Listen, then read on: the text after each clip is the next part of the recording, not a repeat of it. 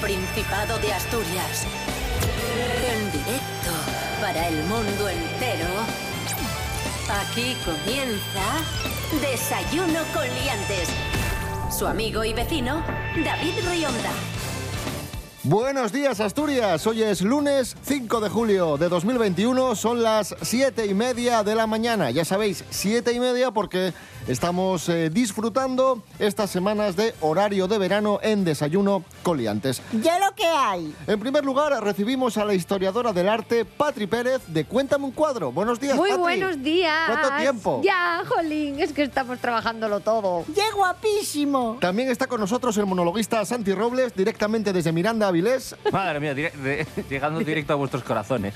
Qué bien. Y también está Rubén Morillo. ¿Ah, sí? Hola, Rubén Morillo, buenos días. Hola, David Rionda, buenos días. ¿Qué tal? ¿Cómo estás? Bien, aquí estoy. No contaba que vinieras tú hoy. Claro. Ay, el día que yo falte. Ay, Ay. ay. Bueno, os comento que qué tal. Comenta, comenta. No, no sé si quiero saberlo. Bueno, bueno, bueno. Vamos a empezar la semana, ya veis un poco fea. Eh, hoy y mañana vamos a tener nubes, vamos a tener algún chubasco durante el día. Pero que nadie se preocupe porque al final yo creo que esta semana vamos a rascar algo de verano. Al final de semana va a venir el sol. Pero para hoy, nubes y como digo, chubascos débiles, eso sí. Y temperaturas bastante agradables, las mínimas de 15 grados y las máximas de 24. Otro día decía una amiga, dan bueno, y yo, dan bueno, decía, sí, que no llueve. O sea, ahora mismo son nuestras expectativas. Puedes salir de casa Eso es. sin paraguas. Eso es. Rebequina todavía hay que llevarla, Claro. pero sin paraguas, a lo loco. Desayuno con liantes, ay, lere, lere, lere. Desayuno con liantes, ay, lere, lere, lere. Desayuno con liantes, ay, lere, lere, lere. Desayuno con liantes, ay, lere, lere,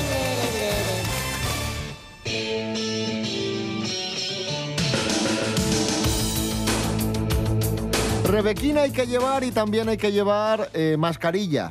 Sí, porque cierto. ya hemos superado el 50% de la población adulta con la pauta completa de vacunación. Sin embargo, la Consejería de Salud del Principado ha dicho que tenemos que ser prudentes y no bajar la guardia por lo que está pasando en otras comunidades españolas, por ejemplo en Mallorca Ay. o en Madrid, donde hay gente confinada y donde los diferentes viajes de estudios de chavales jóvenes Sí. están provocando algunos brotes. También te digo que igual que te confinen en un hotel de cinco estrellas, un poquito efecto llamada, a lo mejor puede ser, a lo mejor habría que darle una vueltita al concepto confinar, porque no sé, ¿eh? o sea, yo con el estrés que llevo últimamente, igual me apetece hacer un poco el mal. Porque si el castigo va a ser que te encierren en un hotel de cinco estrellas, cuidado. Cuidadín. El Teatro Campo Amor de Oviedo cumple 129 años. Vamos a contaros la historia y Madre curiosidades de, de este famoso teatro. Sí, que no sé si sabéis que anteriormente fue un cementerio judío. Que hoy, madre mía, eso llama, eso llama fantasma, eso, ¿eh? Sí. Esto lo está escuchando Iker Jiménez y, Y se está frotando vamos, las manos. vamos allá. Sí, la finca en la que está construido anteriormente fue un cementerio judío, como os digo, y además también fue la huerta del convento de Santa Clara. Bueno. Y el nombre de Teatro Campoamor rinde homenaje, evidentemente, al poeta asturiano Ramón de Campoamor. La construcción duró una década. Mamina. Inauguró en 1892 con una ópera. Y este verano, como dice David, cumple 129 años desde que se inauguró. En su interior, el estilo es a la italiana, se inspiró en el Teatro de la Comedia de Madrid, que también era muy lujoso. Y tiene un montón de localidades, tantas casi como 1500, y tiene una curiosidad muy simpática y es que eh, estas butacas se pueden retirar y se puede elevar el suelo con un sistema hidráulico que no Sí. vemos, que está por debajo, evidentemente, y que puede hacer que, queden, que quede toda la platea o toda la planta al mismo nivel. Y esto se hacía para algún baile social, algún Sí. evento especial, sobre todo en las fiestas de San Mateo y en Nochevieja. Ah, para que quede como una gran sala. Eso es. Es como que una los teatros, los teatros, antes de que existiera Instagram, eran los lugares de postureo. Oh, yeah. Entonces, está todo pensado en un teatro para ver tú y que te vean los demás. Todo, todo lo que sea no ser discreto es burgués. Bueno, vamos a escuchar a Pía Portilla, es la responsable de protocolo y comunicación del Teatro Campo Amor, que nos va a contar quién era, quién era Ramón de Campo Amor en honor de quien se construyó el teatro y algún detalle de la construcción de este maravilloso teatro. Estamos ante el busto de Ramón de Campoamor, que es un busto del eh, escultor Víctor Evia, escultor abetense. Ramón de Campoamor fue un eh, poeta del realismo, un gran poeta de- del momento y también fue un gran político de, la época. En la Revolución del 34 y la posterior Guerra Civil, en la que el teatro eh, quedó a añicos, o sea, quedó completamente destruido, solamente quedó mm, en pie la fachada principal. Ventajas, mm, pues, pues que tiene muy buena acústica, la voz se puede, se puede proyectar muy bien, sin embargo, eh, como desventaja, pues eh, hay muchas butacas ciegas, las laterales sobre todo, de las que están en segunda fila, pues pierden, pierden visibilidad. Qué bonitos teatros tenemos en, Anda que no. en el Principado de Asturias. Buah. Hay que llenarlos y hacer muchas actividades Eso y es. dar mucho trabajo a la gente de la cultura. Eso señor. es. Eso es ciertísimo.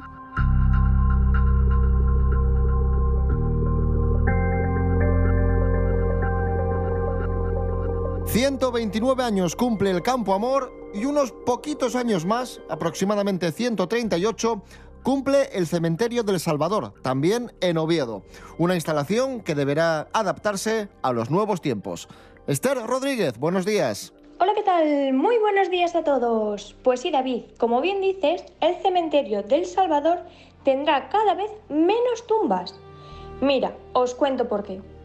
El tanatorio Ciudad de Oviedo, que está ubicado junto a uno de los extremos del cementerio del Salvador, ha hecho público su proyecto de ampliación y este incluye un nuevo horno de cremación, ya que no pudieron satisfacer la demanda del 2019.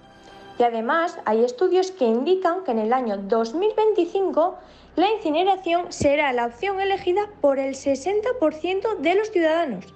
De ahí a que el cementerio tenga menos tumbas. De la misma manera, aumentarán la superficie dedicada al aparcamiento, así como los espacios dedicados a la capilla y porche este. También quiere sustituir el porche de la fachada para despachos, autopsias, zona de personal y usos múltiples. De esta manera, con este proyecto, el tanatorio estará mucho más equipado y modernizado. Muchas gracias. Hasta la próxima.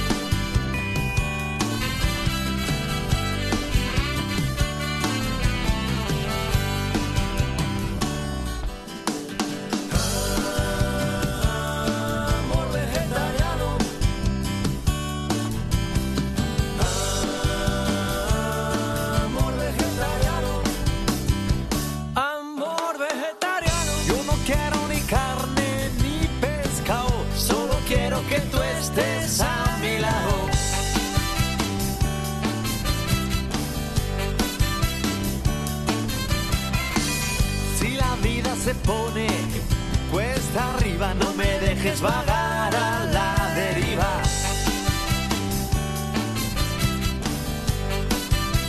Mocomitas, Amor Vegetariano, uno de nuestros grupos favoritos, un grupo de Pola de Lena que suena mucho aquí en Desayuno Coliantes en RPA, la radio del Principado de Asturias y con amor, con afecto, con cariño y con entusiasmo recibimos a Miguel Ángel Muñiz, Jimmy Pepín, ¡Oh, yeah! nuestro experto en cine. Ahí está. ¡Jimmy! Nos encontramos sin duda ante un personaje inquietante.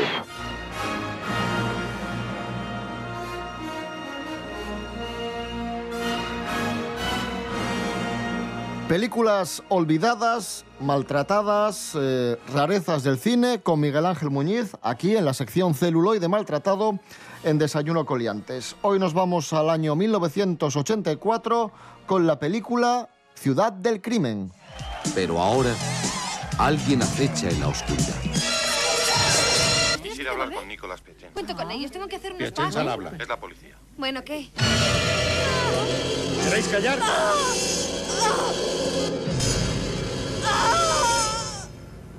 ¿Dónde está ella?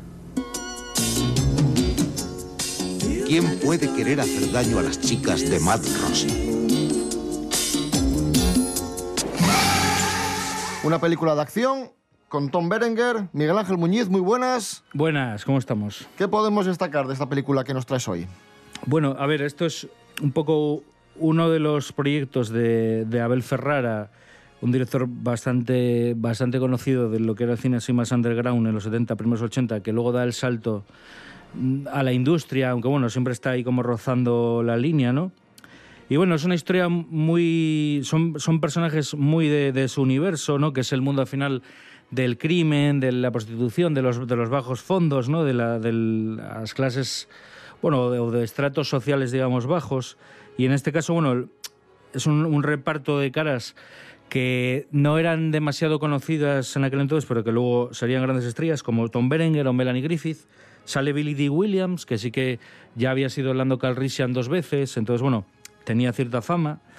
Y bueno, básicamente la trama eh, pues sigue un poco al personaje de Matt, que es Tom Berenger, que tiene bueno pues eh, varios, varios clubes de striptease, ¿no? digamos que controla un poco las, las chicas que están en esos locales, ¿no? Y hace un poco como el organigrama, ¿no? Pues este, de, de fulanita trabaja hoy en este club y mañana en el otro. Es un poco un empresario de ese mundo de, los clubes de striptease de Nueva York Matt tiene una relación un poco tirante con la que había sido su novia, que es Melanie Griffith, que trabaja en el club de striptease.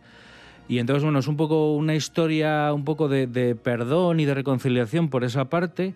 Y por la otra, es una película como de asesinatos, casi lo que se, llama, lo que se llamaba slasher, ¿no? Un poco como puede ser Viernes 13 o Halloween. Solo que aquí riza un poco más el rizo Ferrara y, y el guionista y es eh, un experto en, en, artes marciales, ¿no? Ajá. Es un loco que, bueno, un poco parecido al de Taxi Driver, ¿no? Que cree que, que, el, que la gente, que estas chicas que trabajan en, que trabajan en estos clubs y, y, todo este mundo criminal, pues hay que, hay que extirparlo para hacer una sociedad mejor y se dedica a por las noches seguir a estas chicas y, y básicamente agredirlas y matarlas o dejarlas eh, hospitalizadas al borde de la muerte. Y, y, ya te digo, está, es una película que está bastante bien, se mantiene bastante fresca a día de hoy y tiene una historia que yo creo que es interesante, vista desde el, ya te digo, desde el, un poco el prisma de Ferrara, que hace hincapié en cosas más personales, porque al final es un cine muy autoral, aunque tenga, aunque digamos que tenga, digamos, detrás la maquinaria de Hollywood, pero sigue siendo un cine bastante, bastante personal, ¿no? Pues ahí tenéis una película de acción muy interesante, año 1984, película además no, no muy conocida, Ciudad del Crimen. Miguel Ángel Muñiz, gracias. Venga, chao. Del cine camudamos a la literatura con Alma Hidalgo, que nos fala de Nabokov. Precisamente agora celebramos l'aniversario del so fallecimiento. Alma, buenos días. Buenas, David. Adentrámonos na vida deste paisano tan... Eh, ¿Cómo decirlo? Interesante. Bueno, pues pese a que esos noveles fueran tan salseantes y morboses, por decirlo de alguna manera, non tuvo una vida muy interesante. Podríamos decir incluso que Vladimir, dende un entamo, contó con una vida ya fecha. Mirai, él era natural de San Petersburgo y asentóse en Berlín. Allí tuvo mil trabajos y de lo más variado, ¿eh? Fue desde instructor de tenis, pasando por maestro de inglés y finando por trabajar como creador de crucigrames en un periódico ruso. Y la verdad es que yo entiendo que para llevar con una sonrisa estos trabajos tan aburridos, eh, sobre todo el último, y era o dase al vodka o a la literatura. Así que tiró polo sano y escribía libros chiquitines, pero más grandes que un cuento, de ciencia ficción. Y era algo raro. Pero bueno, publizólos, tuvo mucho éxito, bajo el seudónimo de V. Siring. Nadie sabe dónde viene esa V. En el 37 marcha para París fugándose de los nazis y en el 40 tira para los Estados Unidos y del 41 al 48 tiene unos años yoquísimos de rises y tapes, ¿eh? Sí, sí. No es que se fae profesor especialista en caparines. Sí, no me entruguéis que yo también quedé en, a cuadros con esto. En esos años conoz a Sally Horner, una cría de 11 añinos nada más que foi maltratada y secuestrada por un pederasta llamado Frank Lasalle, col que el autor tenía una relación amistosa, aunque non presumía d'ella. Al igual que cal tenía un vínculo muy estrecho con Charles Chaplin, presunto pederasta que foi salvado pola fama que arrastraba. Todo esto foi un marrón, porque de la noche a la mañana Vladimir viose involucrado nun mundo relacionado con nenos e abuso. Bueno, un auténtico infierno. Y por si fuera poco, non paraba de publicar libros relacionados con este tipo de temes. Non quedó la cosa en Lolita, no, sino que también encontramos similares como El Encantador.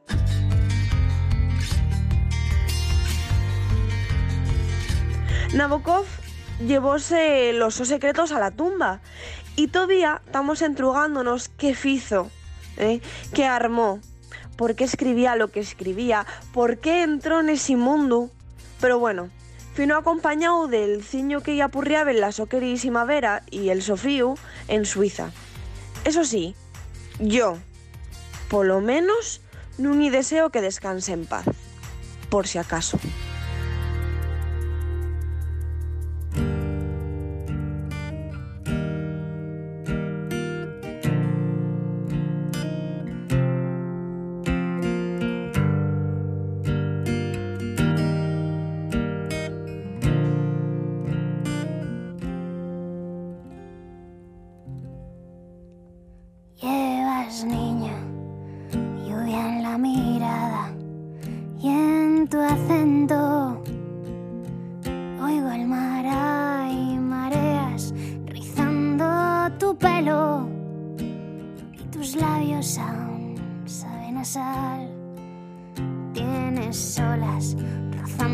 Rodillas y tu brisa aún corta mi piel.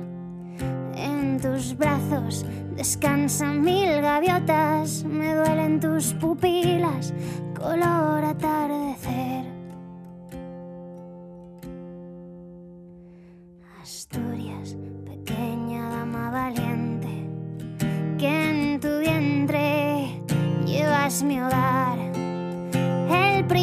y el fin del mundo se esconde en tu susurro y en tus ojos hay verdad. Asturias, niña de ala blanca, caricia que araña, sonrisa que escuece, un sueño que duerme al borde de tu garganta, voz de alborada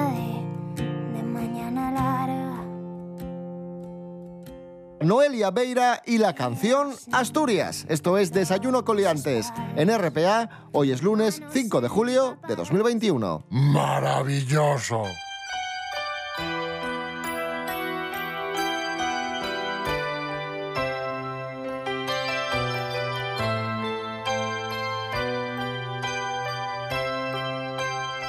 Continuamos en Desayuno Coliantes en RPA. Un día como hoy de 1946 en Estados Unidos se presenta en sociedad el bikini. Oh, yeah. ¡Qué guapísimo! Hablamos del bikini, Rubén Morillo. Sí, mira, en 1913 hubo un diseñador que se llamaba Carl Jansen y fue el que realizó el primer bañador de dos piezas, lo que conocemos hoy en día es. como bikini, pero era bastante eh, diferente al que conocemos Sí, actualmente. Más de tapar. Este era pues un Sí. pantalón corto y una especie de camiseta de manga corta. Pero ojo, la camiseta de manga corta no era de estas que parece un top. No, no, no se enseñaba prácticamente nada porque incluso enseñar el ombligo, como bien sabe Patri Sí. Pérez, era indecente, estaba Sí. mal visto. Y estamos hablando de hace dos días, ¿verdad? Sí, 1913. Eso es. nada. Un saludo a toda la gente que niega la desigualdad. ¿Quién creéis que inventó y patentó el bikini? ¿Algún modisto? ¿Alguien que El señor el bikini. piel? Pues no. No, fue alguien que ni os imaginaríais. Fue un ingeniero de coches, un ingeniero automovilístico. En 1946 patentó, se llamaba este señor Luis Reard, patentó y además fue quien comercializó este tipo de prendas a nivel así industrial, ¿no? Muy ya, bien. ya en, en masa. Como bien también sabrá la historiadora del arte, Patricia Sí. Pérez, directora de Cuéntame un cuadro, Sí, sí, sí. arte, cultura Todo de todo. y saraos, Y folclore. sabrá que en la antigua Roma ya se usaba una prenda similar tal y como atestiguan una serie de mosaicos que están en Sicilia. Se encontraron allí y llevan una cocina parecida al bikini, evidentemente, salvando las distancias. Lo y- y que el tiempo. confirma mi teoría de que los romanos lo inventaron absolutamente todo. Todo, ¿no? Todo. Nosotros lo único que hicimos fue poner luces a las cosas, Sí. salvo el wifi, que de momento no hemos encontrado nada, Bueno, pero que todos andará. Bueno, que el logotipo del wifi y algún ojo que aparece por ahí en la... Todos andará. Claro, Nos lo han dado todo hecho. Espérate, espérate. Sí, sí. Ella sabe más letra que Lepe, Lepijo y su hijo. Sí, señor. El bikini. Este verano vamos a ver muchos bikinis y en el arte también vemos bikinis, vemos bañadores, vemos playas, vemos verano y tenemos eh, un cuadro muy, muy relacionado con el verano. Sí, además, mira, está cerquita, no hace falta irse muy lejos. Podemos irnos al Museo de Bellas Artes de Asturias y tenemos un cuadro de Sorolla, que es como mm, el top del verano, cuando, cuando hablamos de, Es de el arte. Dan de los cuadros. Efectivamente, no podría haberlo definido mejor. ¡Como yo! Entonces, tenemos un cuadro que se llama Niños corriendo por la playa. ¡Estupendo! Sí, una cosa muy bonita. Pues los niños por la playa corriendo como truchas, ahí todo el día empapados, que es lo que suelen hacer. ¿Por qué pintar niños corriendo por la playa? Bueno, pues porque había una corriente de pensamiento a finales del siglo XIX, principios del XX, que decía que la sociedad estaba corrupta, que no tenía valores. ¿Os suena esto? Que estamos ahora en la Sí, misma bueno, porquería, si os dais mismo, cuenta. sí. Lo mismo. Pero lo que ahora es el mundo de redes sociales, antes se achacaba a la industria. Decía, ay, que estamos todo el día trabajando en la industria y no tenemos vida todo el día con el trabajo. Vamos a desconectar a la naturaleza.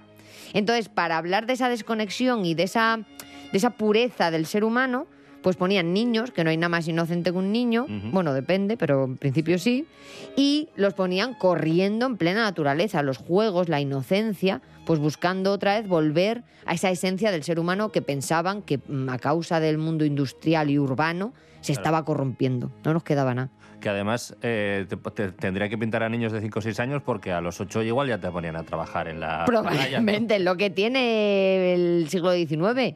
El siglo XIX trabajó muy bien el tema de la desigualdad social. Otras cosas no, pero eso no se le puede criticar. O sea, lo de la desigualdad social y abusar del débil, eso, lo hizo muy bien el siglo Al XIX. día lo llevaban. Eso es, se lo trabajó. Un aplauso para Patri Pérez. ¡Bravo! Cuéntame un cuadro. Sí, señor. Gracias. Escuchamos a la asturiana Eva Evia y la canción No me hables. Pelos como Scorpions. Que lo se fui, yo te creí. Me despertaba todos los días pensando en ti. Y llegó el día que no sufrí, porque me di cuenta que no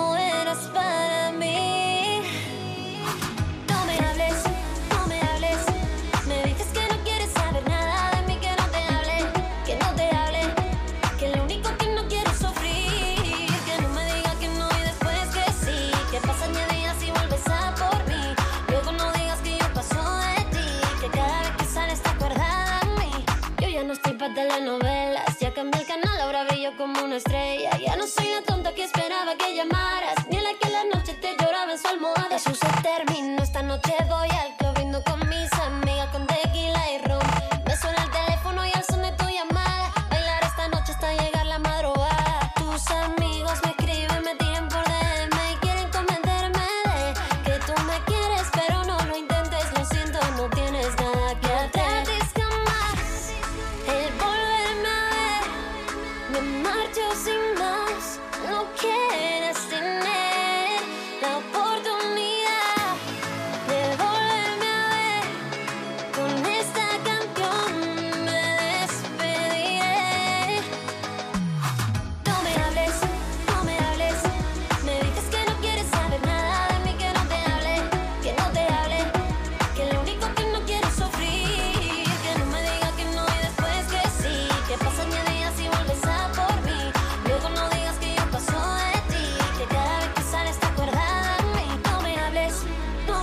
Seguimos en Desayuno Coliantes en RPA, la radio autonómica de Asturias, y vamos con esa sección veraniega que tanto nos gusta, aquí en Desayuno Coliantes, que es canciones de nuestro verano. Ay, qué bonito. Lo que hacemos es recordar canciones del verano y contar alguna anécdota. Qué y, las, y las escuchamos y las disfrutamos. Qué bonito. Y comienza Rubén Morillo, adelante. Sí, voy a empezar yo, que soy el más pequeño. Y tengo Mira. que tener... a- a- a- Mira qué asco, de verdad, con esto que acaba de decir. No, sí, sí, lo siento. Año 1996, yo tan solo ¿Sí? tenía 11 años, hubo una canción que sonó muchísimo en el verano y además inauguraba un estilo musical. Estoy hablando de la canción Children de Robert Miles, que así por el Ah, nombre no sonará, pero es esta canción, mira. Muy bien. Esta poníanla en la 4. Sí. Sí, pero si os dais cuenta, es música de discoteca, Parabarabán. pero es bastante tranquilina y Sí. tiene una característica de muchas canciones que aparecieron a partir de esta y es que se englobaba dentro de un estilo que inauguró esta canción que se llamaba Dream, el Dream Dance, y eran canciones de discoteca casi todas tocadas con un piano así, todo muy musical, muy Sí. etéreo, con la inspiración que tuvo destinada y dedicada a calmar a los asistentes que venían de fiesta también de discoteca, pero de la fiesta la- muy de la- subida. eso, Entonces esto de les- muy arriba les bajaba había un ido de poco- las manos el Les bajaba un poco el, ritmo. Hizo esta canción que se convirtió en un auténtico éxito. Children Qué bonito. de Robert Miles. Muy bien.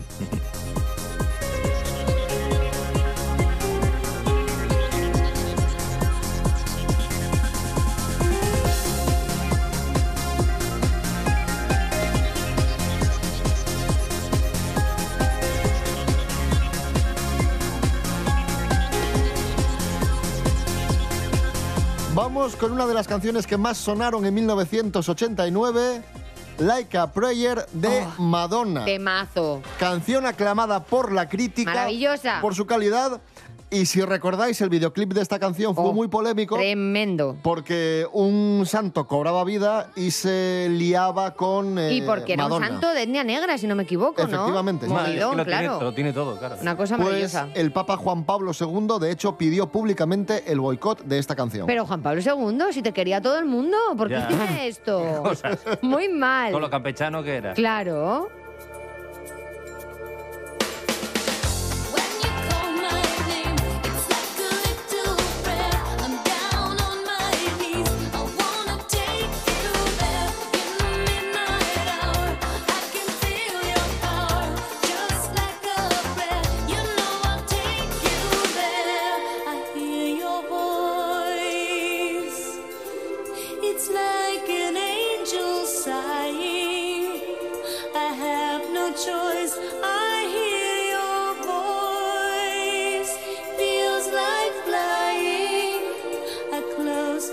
Bueno, Patri Pérez, tu canción. Ay, pues mira, mm, si me pones Madonna, yo voy a elegir a la que dicen fue la heredera de Madonna. Ya sé, que Britney. es Britney. Oh, yeah. Y vamos a poner un clasicazo que es su famoso Baby One More Time. Año 1998. Buah. Una de las canciones que más sonó ese verano. Mamina del alma. La princesa del pop. Sí, sí, sí.